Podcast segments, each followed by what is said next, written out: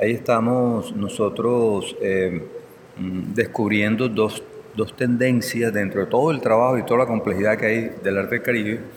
Una tendencia y le llama, una es las prácticas obsesivas que significan que el artista se dedica eh, todo el tiempo a la elaboración de un proyecto de una manera casi obsesiva, es decir, de una manera muy entregada, muy profunda, eh, eh, dejando todo atrás y, e insistiendo en eso.